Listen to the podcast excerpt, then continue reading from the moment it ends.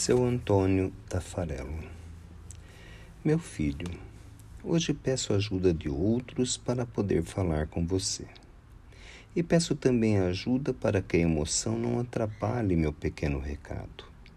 Lembro com muita intensidade detalhes da nossa convivência familiar. Lembro do esforço de cada um de vocês no aprendizado escolar que era apenas para vocês mesmos, pois eu não tive essa oportunidade. Lembro de tantas e tantas dificuldades que foram superadas à sombra do trabalho da roça e do lar. Acredito hoje que a nossa necessidade de trabalhar dia após dia para sustentar o lar foi o grande benefício que recebi nessa existência. Reconheço que devia ter dado mais atenção à religião pois vejo agora quantos aprendizados que sua mãe passou para vocês e que eu não participei.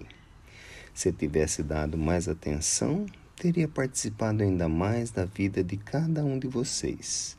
O aprendizado vem a seu tempo.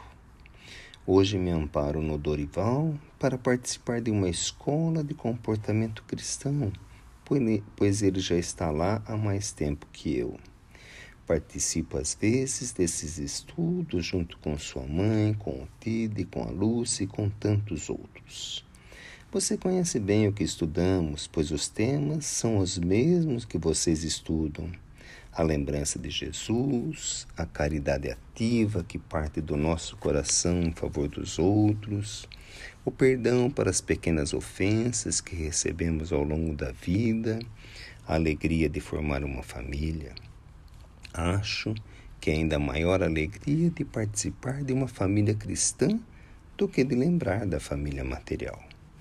Desculpe-me, falei muito de mim mesmo quando queria apenas pedir que continuem a estudar e se preocupar com o Cristo, pois essa necessidade é a mesma aí e aqui. Quando falar aos nossos desse bilhete, não se esqueça de dizer que, apesar das poucas palavras, Guardo a todos no coração e sempre que Deus me permite, nos trabalhos de aprendizado que participo, estou com cada um em seus lares e em suas tarefas.